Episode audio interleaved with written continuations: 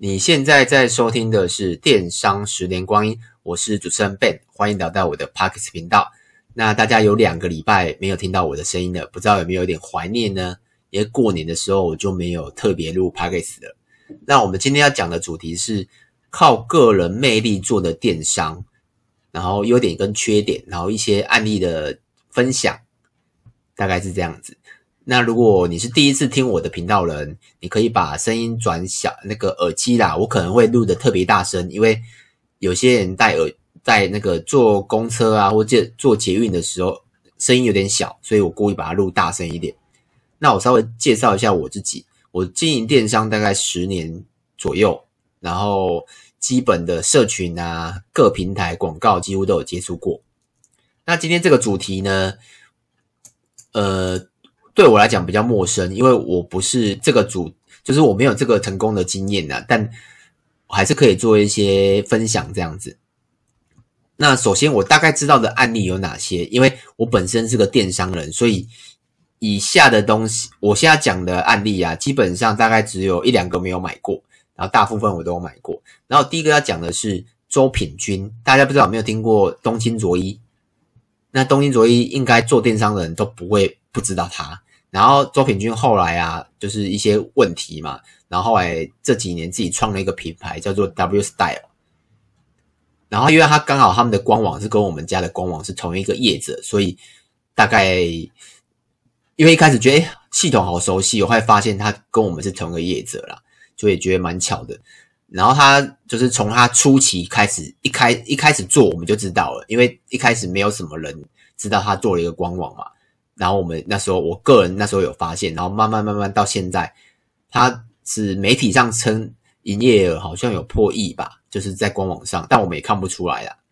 那他怎么操作的呢？就我们自己的这边分享，我大概可以分几点跟大家讲一下。第一个，如果你有追踪他的 FB 或是他的粉丝团，他每天几乎啦，早期都是他个人的直播，每天哦，然后一天大概两三场吧，我不确定。然后只是到后期一点才有可能是他员工，所以他早期靠个人魅力是很辛苦的一件事情，每天都直播，而且他曾经是站在这么高峰的一个角色的人，然后愿意来做这件事情，是真的比较比较就是令令人钦佩啦，对啊，然后他早期都是靠直播，然后现在也都有在直播，只是他的。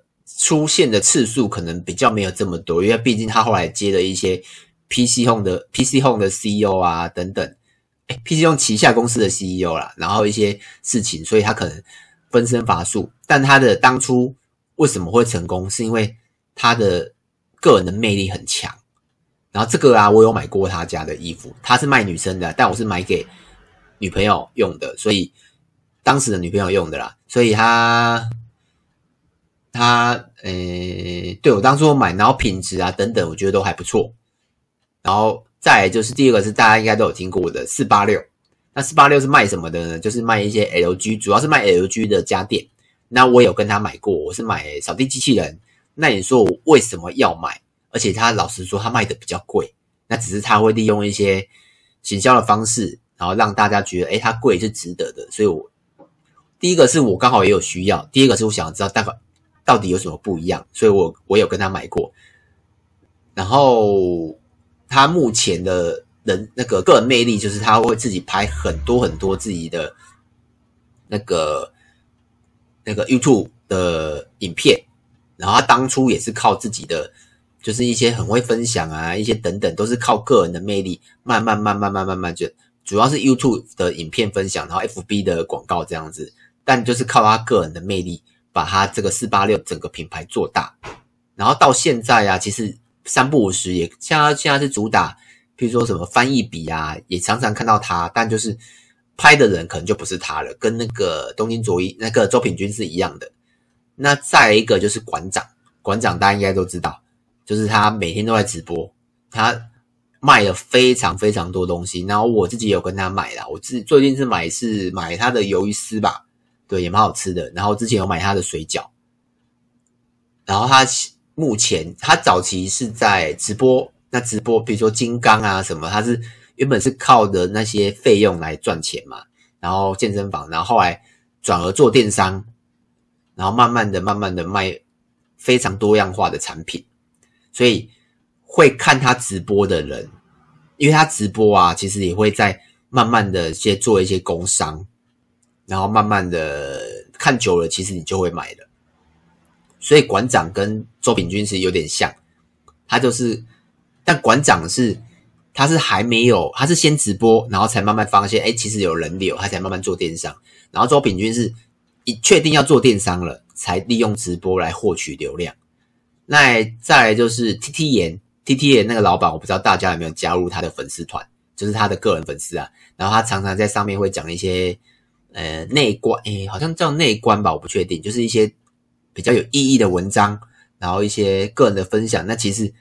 他的死忠粉丝非常非常的多，而且买、啊、都是一整箱一整箱一年份那种很恐怖。对于我们来讲，哇，有这么多的忠实客户，真的是一件好厉害的事情。可是他的他的个人魅力就比较没有这么的强烈。对于这个品牌来讲，他是品牌先红了，然后之后才慢慢的经营个人魅力。以我的看法是这样子的。那再就是鸡排妹。鸡排妹最近比较红一点，因为她有一些新闻嘛。然后她最近有做两两个，诶，做一个比较大的一个募资，就是她的飞机杯。然后广 A 我不确定金额啦，但新闻看是三千万吧，就是飞机杯募资到三千万。然后我自己也有买，像 T T 眼面膜我也有买，就是买给女性朋友用。然后鸡排妹我不是买飞机杯啊，我是买那个她的桌历。对，我男生朋友嘛，都喜欢看一些 比较。大家知道的，所以我买她的桌历，然后也不便宜哦，我每年都有买。然后鸡排妹她，呃，她募资主要是靠她的，也是靠她个人的魅力。然后因为很多喜欢她的大部分呢、啊，我相信应该有七成都是男性，所以他只要东西对了，男生可能会去会去买。这也是这个跟馆长有点像，他是反过来操作的。那最后两个呢，是可能大家比较没有这么知道的，就是直播平台啊。第一个是柯以柔，柯以柔是柯以柔，应该是以前好像叫好像叫水果妹吧，我没记错的话。然后他主要是在做直播团购，所以你会发现很有些妈，大部分都是妈妈在看的，就是一些可能煮菜锅啊、刀子啊，然后一些团购的商品啊、朋小朋友的东西啊，而且它的带货量很恐怖哦，像。可以的，我就没有买过了，因为我比较少看直播啦，而且那个还要还要再就是加一之后还要再下单，我觉得有点麻烦，我没有买过。然后再最后一个是林阳俊，林阳俊是早些年诶前几年比较红，现在比较普通，其实比较没有这么红啦。但现在他的直播还是很多人看。那他主要是卖什么？他主要是卖一些手工艺，然后手表、水晶、佛牌等等一些。精品啊都有，然后林良俊他跟之前新闻闹比较大那个叫什么，我有点忘记了，呃，就是被抓去关开枪那个，我有点忘记名字。他他们大概差不多是同等级啦，就是直播平台。然后刚刚我讲前面的，除了柯以柔跟林阳俊我都有买过，然后有对，就几那几个我全部都买过了，大概这样。这些啊，就是我目前可以知道跟我想到的一些利用个人魅力，然后做的都还不错的电商，大家可以思考一下。那我可以分分别分析一下，就是这些有其实他们都有几个共通点啊，然后优跟优点跟缺点，大家也可以听一下。如果你想要朝个人魅力去做品牌或是电商这一块，因为其实他们都算都算在这个业界算成功的哦。那你可以去思考一下可以怎么做。那我们自己其实也在思考，也有慢慢慢慢想要说有没有办法利用个人魅力来做一点事情呢？大概是这样子。然后第一个是他们的黏着度都非常高，你去看不管是四八六啊、馆长啊、鸡排妹啊、林阳俊啊，他们连着度粉丝都很爱哦。你不要想说你可能没听过林阳俊，可是如果你有在看直播的，你不会不知道林阳俊是谁。那如果你有长期在用面膜的人，你也不会不知道 T T 眼是什么面膜，然后如果你关心政治或者是关心一些社会议题，你可能也会看馆长。所以他们每一个在每一个人啊，利用他的个人魅力，在每一个每一个每一个地方都是很成功的，所以他每他的黏着度都是非常高。但不喜欢的也也很多啦，但喜欢的就会非常喜欢。然后再来是他们的流量啊，是相对便宜的。怎么说？呃，像我们自己做电商，我们的流量从哪里来？大部分都是广告费，要不然就是平台，就是你，比如说你在可能购物中心的平台，然后靠他的平台来卖东西，但必须要被抽趴嘛。可是你想哦，如果在好都平均好，在他在他的 W Style 里面卖东西是不需要被抽趴的，因为它是官官网，但还是需要付一些费用啦。可是起码比平台的费用低，而且它不需要付广告费，但初期的经营是很辛苦的。然后像鸡排妹好，鸡排妹它它也没有任何的官网，它就是一个募资嘛。那募资当然要分润，可是它募资前它有东西出来吗？没有啊，它它就是就是就是拿到钱之后才去谈工厂嘛。当然是一定有先事先规划，但是它不是像我们一样，就是你必须要先进货。或是或是像 T T 眼这样，你必须要先做好成品，然后再卖。所以像鸡排妹这种募资啊，它是不需要成本的。然后像，所以流量啊，是真的是，如果是这样做，靠个人魅力的话，流量是相对便宜，就等于是你不用花钱买广告啦。对于我们来讲，这是一件非常非常值得要做的事情。然后。像如果你吃个人魅力啊，其实有很很多话是不能说的。你去看我刚才讲的这几个，大概只有两个是碰政，有在碰政治，就是哎有有三个诶，就是四八六馆长，还有还有那个鸡排妹有在碰政治。那其他可能还有更多在我我没有讲的店家里面，大部分都是不碰政治。为什么不碰政治？因为政治就是分在台湾就分两块嘛，不是绿就是蓝。如果像四八六是深，像蛮蛮绿的嘛。那像我如果是蓝的朋友，他可能就不会喜欢四八六，那他就可能会没有蓝的业绩。可是大家都在台湾的话，对吧？这样就是有些话就是不能说。就是如果你是生意人的话，我知道你，我相信你在知道也知道我在说什么了。有些话真的不能表现得太明显，因为你不可能赶跑一半的人嘛。